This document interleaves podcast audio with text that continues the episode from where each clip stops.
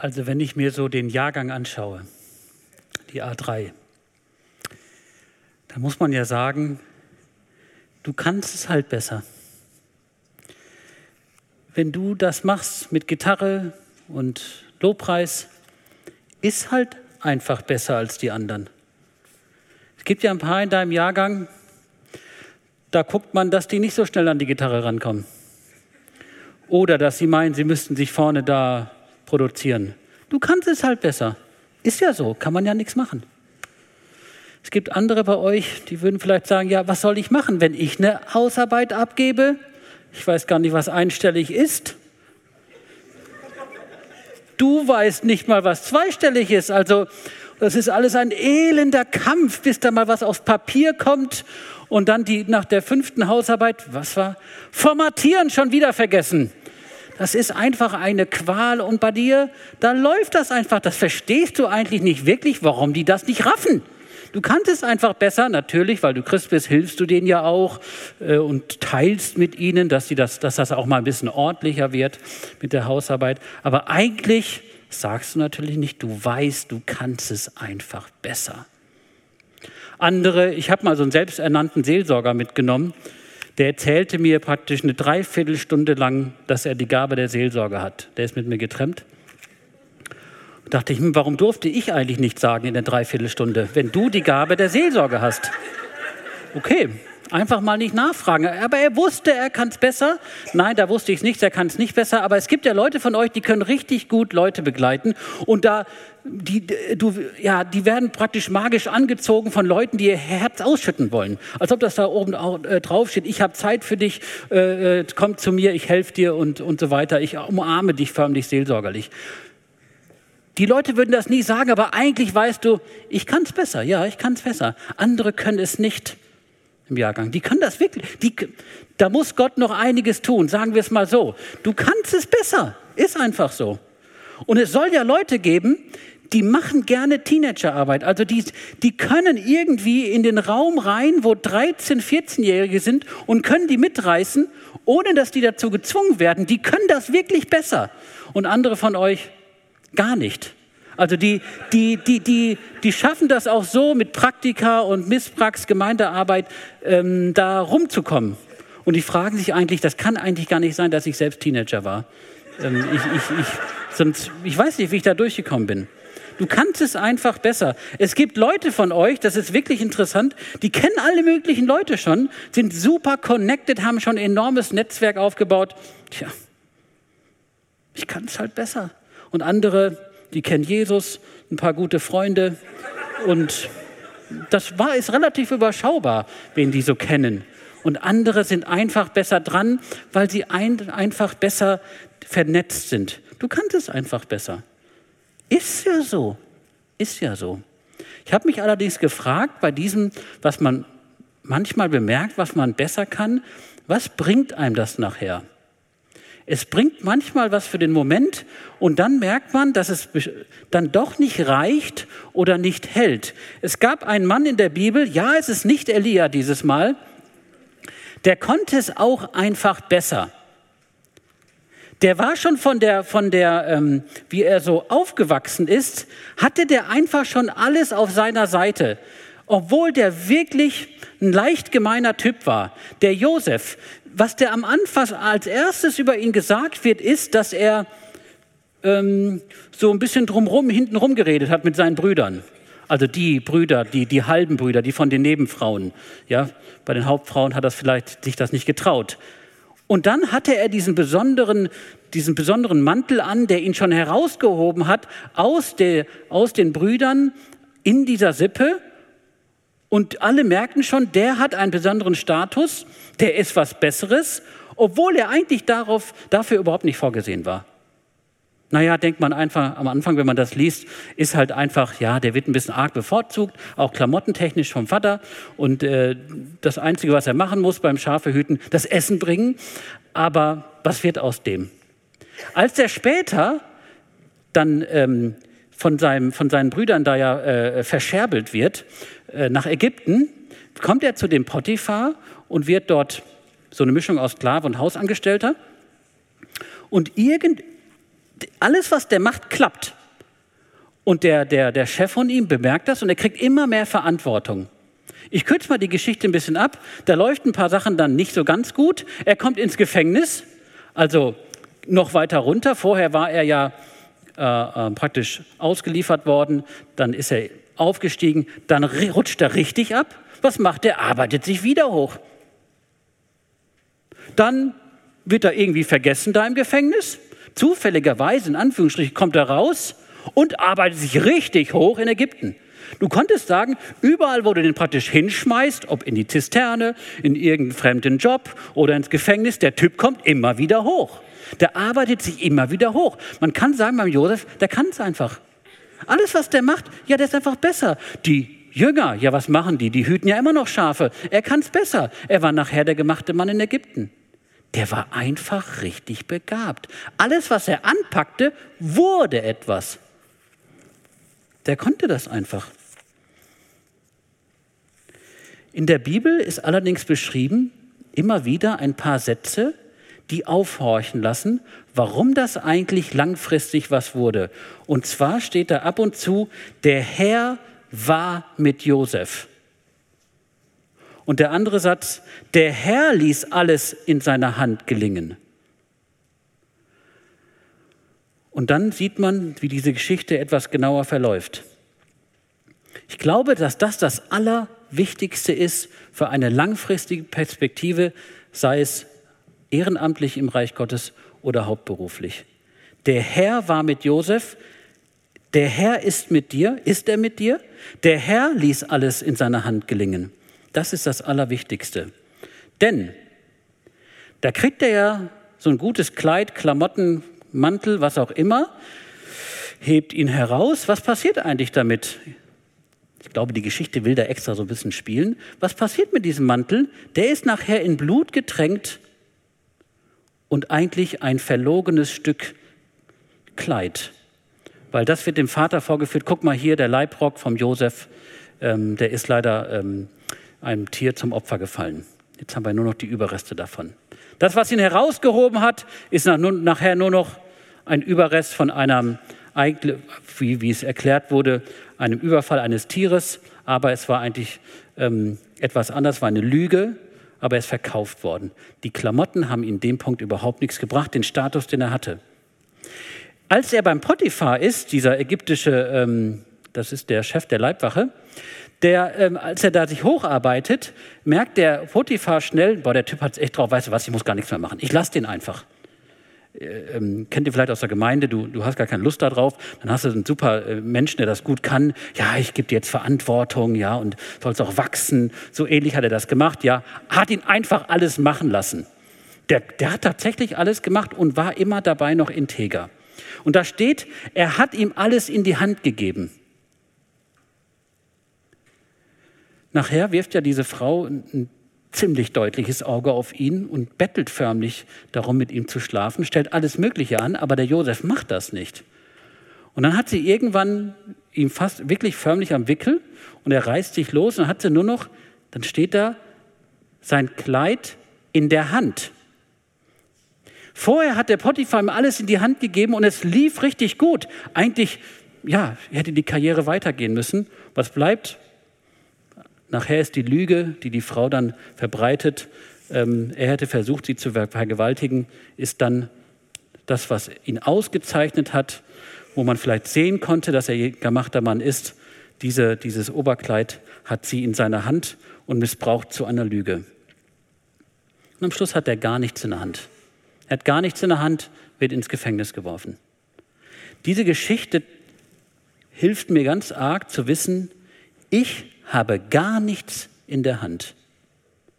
So wie der Josef nichts in der Hand hatte. Sein Vater hat ihn zu etwas gemacht. Sein Chef hat ihn zu etwas gemacht. Und jedes Mal ging es immer wieder runter und sogar noch ein, noch ein bisschen mehr runter. Du hast gar nichts in der Hand, obwohl du vielleicht mal denkst, manchmal denkst, doch ich kann doch Sachen besser. Und wir lernen doch, dass ich begabt bin, aber du hast es nicht in der Hand. Du kannst am Schluss gar nichts festhalten weil du es nicht in der Hand hast. Aber hier steht der Herr, aber der Herr Er war mit Josef. In dieser Zeit, wo er nichts in der Hand hatte, war der Herr mit Josef.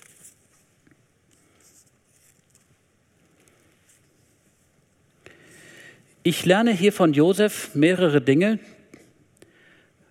Und zwar, während ich weiß, der Herr ist mit mir und der Herr lässt mir gelingen, ist es meine Aufgabe zu wissen, wie verhalte ich mich, wer bin ich. Und ein Punkt, der sehr deutlich herauskommt, und das wünsche ich dir, dass du das verstehst, wenn du den nächsten Schritt gehst auf deine nächste Aufgabe, liebe A3 und S2. Zwei haben wir auch S2.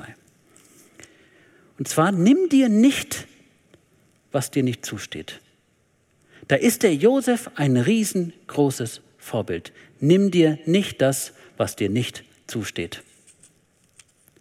Der erste Punkt, der sehr deutlich da ist, ganzes Kapitel ist dem gewidmet und es gibt vorher noch ein Anti, Anti-Beispiel, da nimmt jemand sich etwas, was ihm nicht gehört.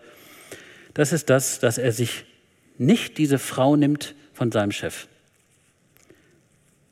obwohl das hätte doch irgendwie klappen können. Da hätten die bestimmt einen Weg gefunden, wie sie zueinander finden und wie sie dafür sorgen, dass der Herr Potiphar da irgendwie auf einer Dienstreise unglücklicherweise zu Tode kommt. Hätte man ja alles machen können. Er nimmt sich diese Frau nicht.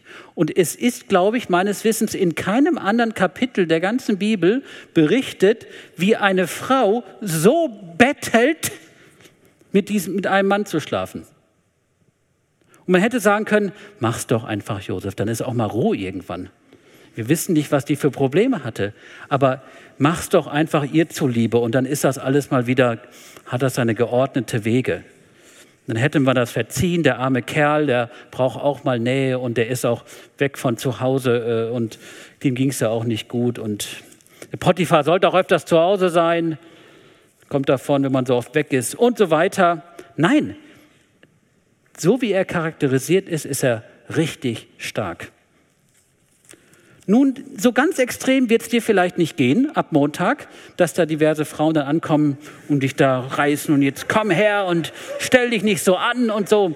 Ähm, aber das Thema ist doch extra so deutlich ausgeführt um einen Mann zu charakterisieren, der weiß, unter wem er herrscht. Er herrscht nämlich immer noch unter der Herrschaft Gottes, der mit ihm ist. Er hat kein Recht, dich diese Frau zu nehmen. Hat er nicht. Und du wirst in diese Situation kommen. In ähnlicher Weise wirst du dazu kommen. Nämlich, ich gebe dir mal eine kleine, eine kleine Idee. Du kommst in einen Jugendkreis und leitest diesen Jugendkreis, diese Jugendgruppe. Und da ist ein befreundetes Paar, die ist schon ein paar Jahre jünger als du, aber bist ein guter Mentor, bist ein guter Seelsorger. Der unterstützt die Jugendarbeit gar nicht so arg wie sie und so weiter und so fort. Und dann wirst du dich fragen müssen, habe ich das Recht, diese Beziehung zu zerstören und in diese Beziehung reinzugrätschen? Das ist mal nur in diesem Stadium, das wird immer wieder ein Thema sein. Und ich sage dir, weil das sehr deutlich steht, du hast nicht das Recht, eine Beziehung zu zerstören. Du hast es nicht. Du hast es nicht. Bitte nimm es dir nicht. Was er auch macht, er hat die Nerven, seinen Vorgesetzten, der über ihm steht, da zu lassen, wo er ist, obwohl er irgendwann vielleicht die Möglichkeit gehabt hätte, ihn irgendwie zu diskreditieren oder eben mit seiner Frau etwas da anzufangen. Er hält den Vorgesetzten in der Stellung, in der er ist. Das wird dir immer wieder mal gehen. Das ging dir vielleicht auch schon so. Da ist jemand dir übergeordnet und du erklärst es, weil du es besser weißt. Du warst ja schließlich an der BTA. Du erklärst es auch noch. Du erklärst den Ältesten, wie man es eigentlich macht. Und die hören nicht drauf. Ging mir auch mal so. Ich verstehe das nicht. Ich habe es doch klar erklärt. Also klar, ich habe drei Möglichkeiten gegeben. Aber ich habe das auch so sortiert, damit eigentlich klar ist, was die richtige Möglich Lösung ist. Und die machen es nicht. Ich verstehe das nicht. Warum wollen die die? Da waren die Ältesten und ich habe was vorbereitet und sie sind über mir. Ja, das waren die Ältesten. Ich habe zugearbeitet, dann habe ich nicht das Recht, irgendwas römisch zu mauscheln, was mir nicht zusteht. Gott ist der, unter dem ich herrsche. Gott ist der Herrscher. Er ist mit mir. Wie sollte ich mich da anders verhalten? Josef sagt in der Situation mit der Frau, sagt er, wie sollte ich sündigen? Er, er, ist sich praktisch bewusst, dass Gott mit ihm ist. Das war nicht einfach nur so ein Sätzchen, ja, der Herr ist mit ihm, so, so, ein, so ein frommes Glattbügeln, warum das alles klappt. Er wusste, wer über ihm steht. Eine andere Sache, äh, die mir aufgefallen ist bei der Geschichte, ist, dass der Josef ähm, das, was er gemacht hat, wurde nicht bleibend gesehen. Als er da äh, angestellt ist, ist irgendwann weg, da kommt der Nächste. Als er irgendwann im Gefängnis ist, er steigt auf, er wird vergessen von denen, die ihn hätten eigentlich ähm, beim König oder bei den äh, Gefängniswärtern hätten ähm, Vorteile bringen können. Es wird einfach vergessen, was er drauf hat. Und manchmal ertappen wir uns doch, dass wir etwas machen, Natürlich wollen wir demütig sein, aber wir, wir haben manchmal nicht die Nerven, weil wir wollen ja auch noch gesehen werden. Es, kam mal, es hat tatsächlich mal einer zu mir gesagt, der ist einigermaßen bekannt, Gunnar, weißt du was, du wirst viel zu wenig promoted.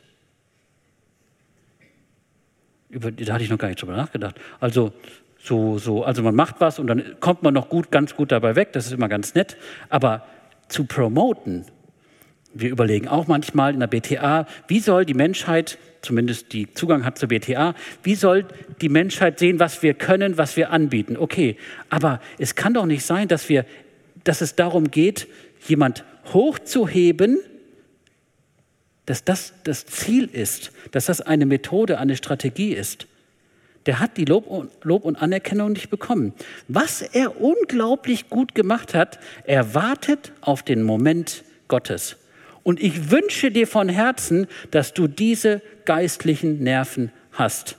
Er wartet auf den Moment Gottes. Er weiß, der, der Herr ist mit dir und der Herr ist mit dir.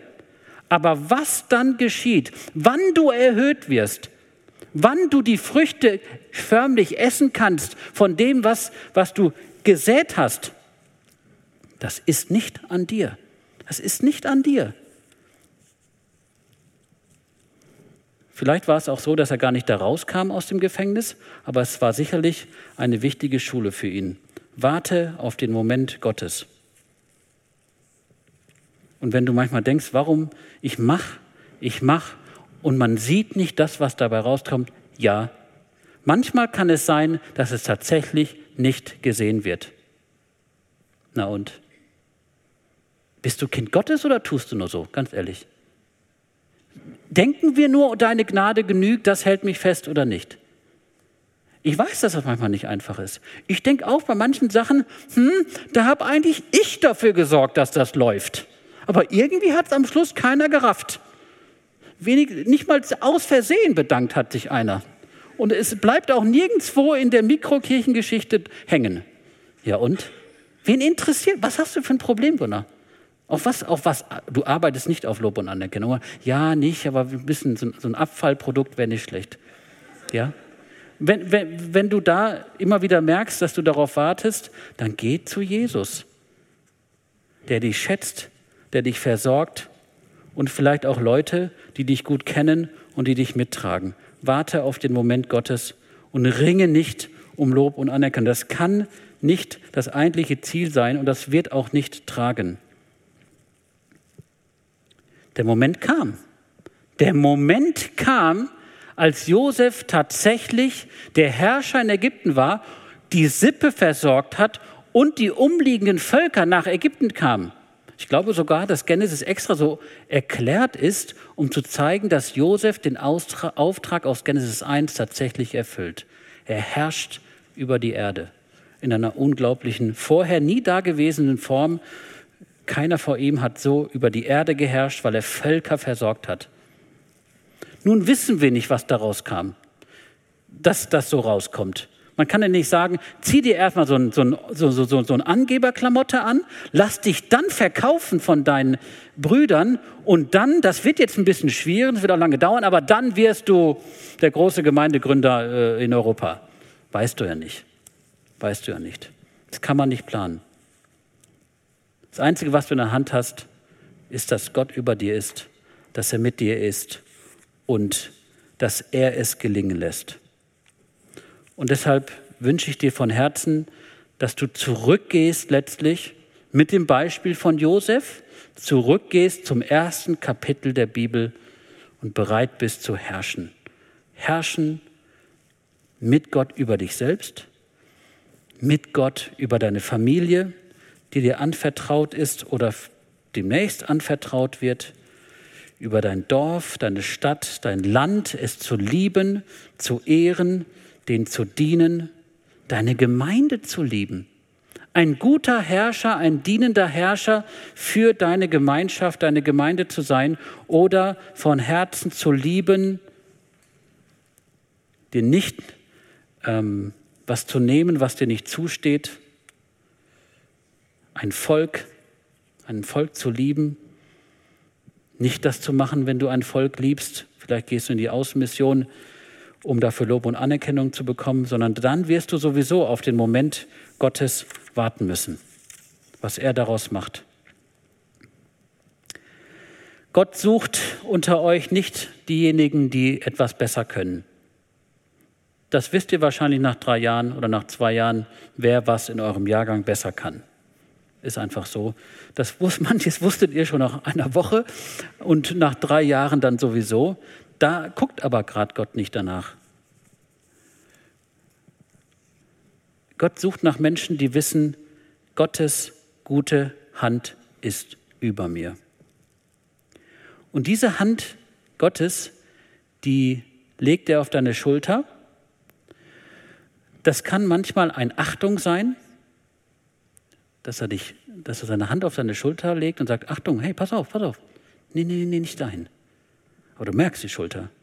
Es kann eine ermutigende ähm, Hand sein. Ich hatte einen Freund im Studium, der drosch mir immer so auf die Schulter, da musste ich erstmal zum Orthopäden gehen danach und mir irgendwas wieder, oder sackte ich immer kräftig zusammen. Aber es ist eine, Gottes ist eine ermutigende Hand.